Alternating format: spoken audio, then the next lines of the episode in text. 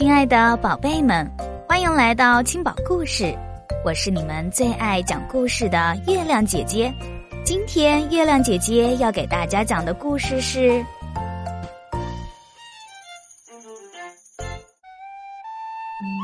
老柳树下》。河边老柳树的年纪已经很大了，据树上鸟窝里的燕子说，他爷爷的爷爷。当年就在树上住过，而在燕子爷爷的爷爷来之前，老柳树身上还住过喜鹊、黄鹂。鸟儿们来了又走，只有老柳树一直都是这个样子：春天绿，秋天黄。冬天过去之后，天气渐渐暖和起来了。老柳树的枝条上冒出了一个个嫩黄的小芽，它很快就要长出今年的新叶了。老柳树柔软的枝条都是从头上长出来的，长长的往下垂着，就像浓密的绿头发。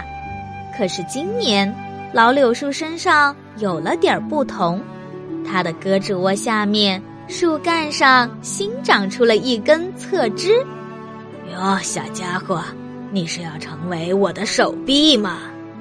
老柳树低头打量着这根新枝，小枝条抬着头，努力伸出一个小牙来，骄傲地说：“是呀，我会成为您身上最粗壮的手臂。”小枝条从老柳树身上吸取着营养。努力往上长，老柳树也源源不断的给它输送着养分，期待这个小家伙带来的惊喜。就在小枝条长出第一片叶子的这天，意外发生了。一个园丁带着大剪刀在河边巡视了一遍，把大树们新生长出来的侧枝通通剪掉了。大剪刀伸过来的时候，小枝条还在睡觉呢。等他一觉醒来，自己已经离开了老柳树的树干，掉到了泥土里。这是怎么回事？小枝条低头看着自己被剪断的伤口，吓了一大跳。唉，园丁说侧枝会影响我的生长，就把你剪掉了。老柳树叹了口气：“真是对不起，我没能阻止它。”掉在地上的柳条失去了老柳树提供的养分，没多久就变干变瘦。它好不容易长出来的第一片叶子也枯萎了。老柳树担忧极了：“孩子，别放弃，离开了我，你依然可以长得很好的。”小枝条渴得声音嘶哑，可是我连一点水都喝不到了。他刚刚说完，轰隆隆一阵雷声，一场雨降临了。这是春天的第一场雨，连下了三天。小枝条躺在地上喝了个够，很快就恢复了精神。更棒的是，大雨打在他身上。把它推进了被雨水泡软的泥土里。天晴之后，老柳树已经看不到小枝条了。喂，孩子，你还在吗？我在土里呢。小枝条的声音传了出来。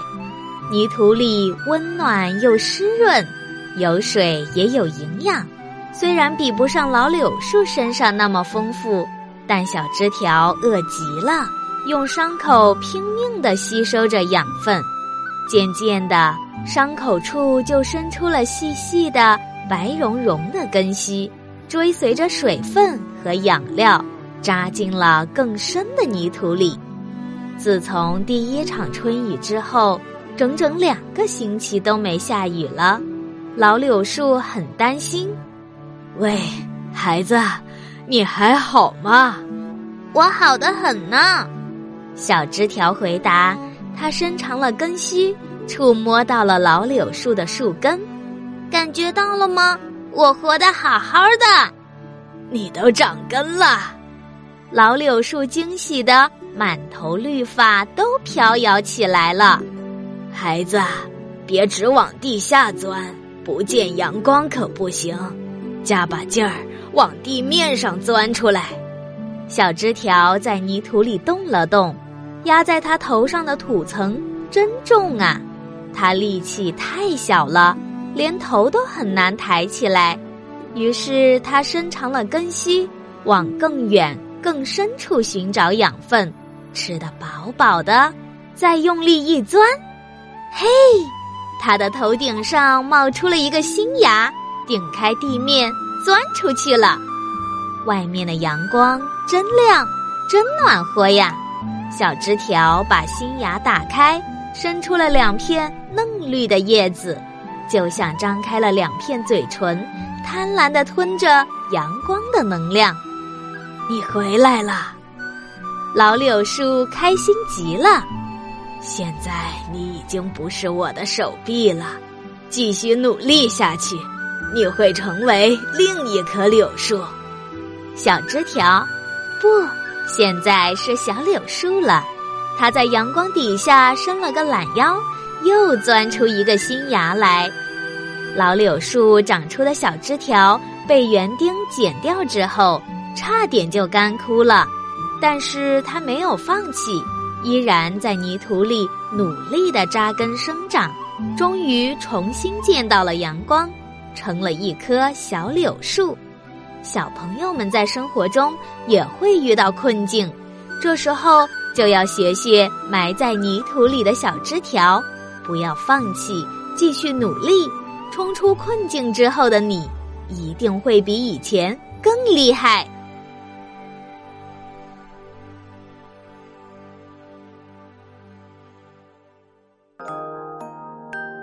好啦，今天的故事就讲完了。如果你喜欢月亮姐姐讲故事，可以在文章底下留言，写出你想说的话，或是想听的故事，也欢迎转发给更多的小朋友听到。